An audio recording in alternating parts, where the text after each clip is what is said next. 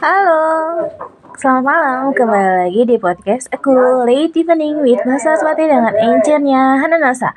Nah, sekarang tuh aku mau bikin podcast ya. Aku tuh apa ya? Sebenarnya aku tuh orang biasa. Aku tuh citizen. Kalau dibilang citizen itu adalah warga negara atau masyarakat biasa yang ada di sini. Nah, kalian pasti denger dong kalau aku lagi bikin podcast ini di belakang ada sound dari masjid. Ya, jadi di sini tuh gitu ya. Masjidnya padahal kita di sini yang orang Kristen ada mungkin ada beberapa keluarga dan mereka tuh tetap apa ya? Tetap uh, insist gitu ya. Insist supaya uh, apa? Mereka tuh ngaji tuh kedengeran sama semua orang gitu. Kalau aku sih sebenarnya nggak masalah apa pun tindakan mereka karena aku di sini hanya warga negara biasa. Aku nggak mau uh, ngasih masukan seperti apa. Terserah mereka mau seperti apa. Mau ngasih pengajian yang salah, mau ngasih pengajian yang betul bukan urusan aku karena apa? Aku bukan bagian dari mereka dan aku tuh bukan orang muslim. Jadi kalau aku misalnya aku orang muslim, aku pasti bisa kasih masukan lah ya seperti apa? Tapi karena aku di luar orang muslim jadi mereka mau ngomong apa sengawur apa terserah mereka. Itu bukan urusan aku karena aku bukan bagian dari mereka gitulah ya sebenarnya. Nah sekarang aku bukan mau bahas itu tapi aku mau bahas gimana sih kalau jadi orang yang uh, punya apa ya dikenal sama banyak orang gitu. Aku tuh termasuk bukan yang dikenal sama orang. Aku tuh termasuk warga negara biasa. Jadi kalau warga negara biasa itu ya jalan hidup seperti biasa aja lah ya.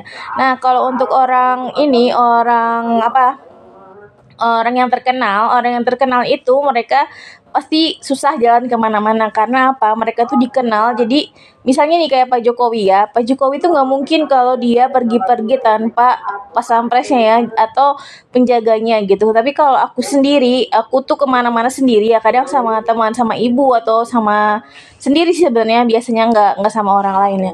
Tapi kalau misalnya aku bayangin nih kalau kayak Pak Jokowi itu dia ada di suatu tempat pasti banyak juga orang-orang yang uh, pengen foto bareng atau pengen nanya atau pengen ngasih kado atau gimana gitu. Tapi kalau ada pas pampres itu pasti dijaga nggak akan sampai orang-orang itu uh, terlalu dekat lah ya sama Pak Jokowi. Tapi aku tuh kayak gini loh maksudnya situasi aku di rumah tuh hampir setiap hari seperti ini. Jadi kayak aku nih waktunya aku istirahat mulai mulai jam 6 sampai jam 7 atau sampai jam 9 masjid di rumah aku tuh mereka apa ya bener-bener pengen apa mungkin pengen anak-anaknya semua ngerti ngerti agama Islam oke okay, nggak masalah.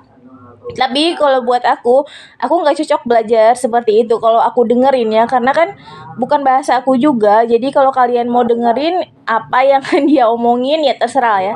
Tapi kalau kata aku sih uh, sesuatu hal yang baik itu memang mesti disebarkan uh, ya. Misalnya kita punya uh, apa ya ilmu atau apa itu uh, apa pun itu ilmu yang kita tahu itu kita uh, punya kewajiban untuk menyebarkan sama orang lain.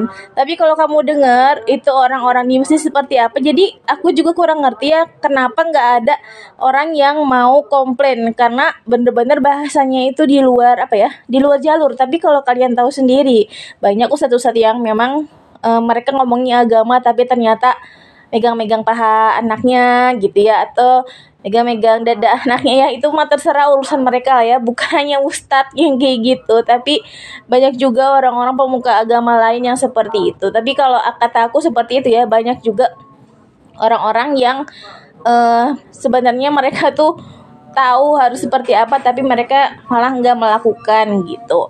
Tapi kalau buat aku sendiri kalau aku apa ya aku ngerasa bahwa uh, apa ya apa yang harus aku apa yang aku katakan itu baik aku memang harus menyebarkan ke mana-mana sih menurut aku. Tapi ya uh, buat aku sih lebih bijak lagi kalau kalian dikasih tempat. Misalnya kalian dikasih podium untuk ngomong kalau kalian dikasih tempat untuk berbicara di uh, apa ya masa yang banyak apalagi ini ukurannya komplek rumah gitu di mana nggak semua orang itu satu agama atau satu aliran lebih baik e, dipilah-pilah kata-katanya gitu karena kita ini kayak aku gitu ya aku tuh kerja dari pagi jam 8 sampai jam 4 istirahat mungkin jam 4 sampai jam e, eh, 6 setelah itu dua jam ya setelah itu aku tuh harus dengerin orang uh, ngaji gitu sampai malam.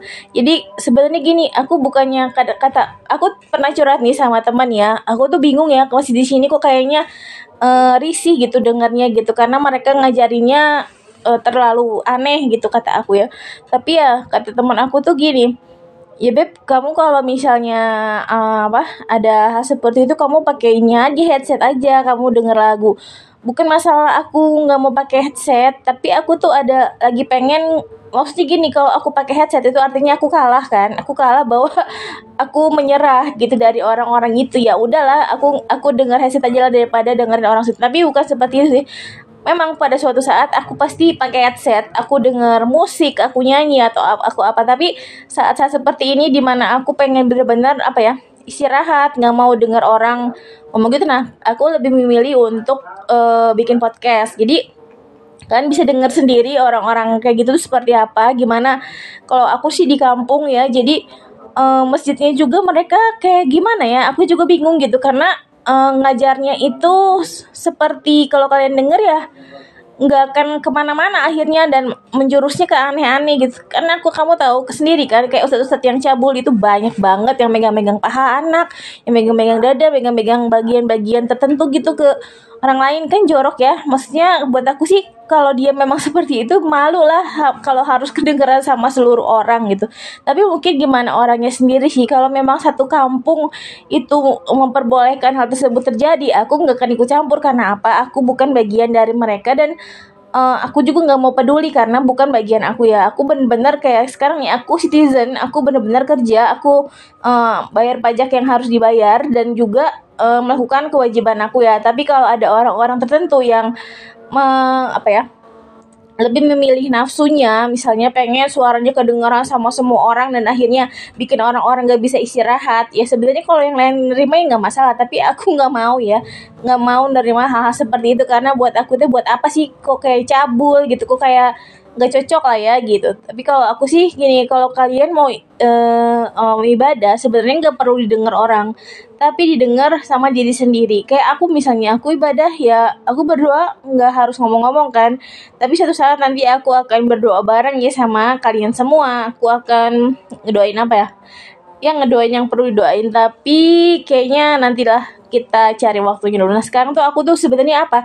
Kenapa alasan aku bikin podcast ini? Aku tuh kesel sama orang yang bikin masalah terus dan aku tuh nggak bisa istirahat gitu dan bukannya nggak mau balas tapi aku tuh nggak mau nggak mau bikin masalah ini gara-gara aku marah gara-gara aku ngamuk. Yang penting aku ngamuk di sini aja aku udah puas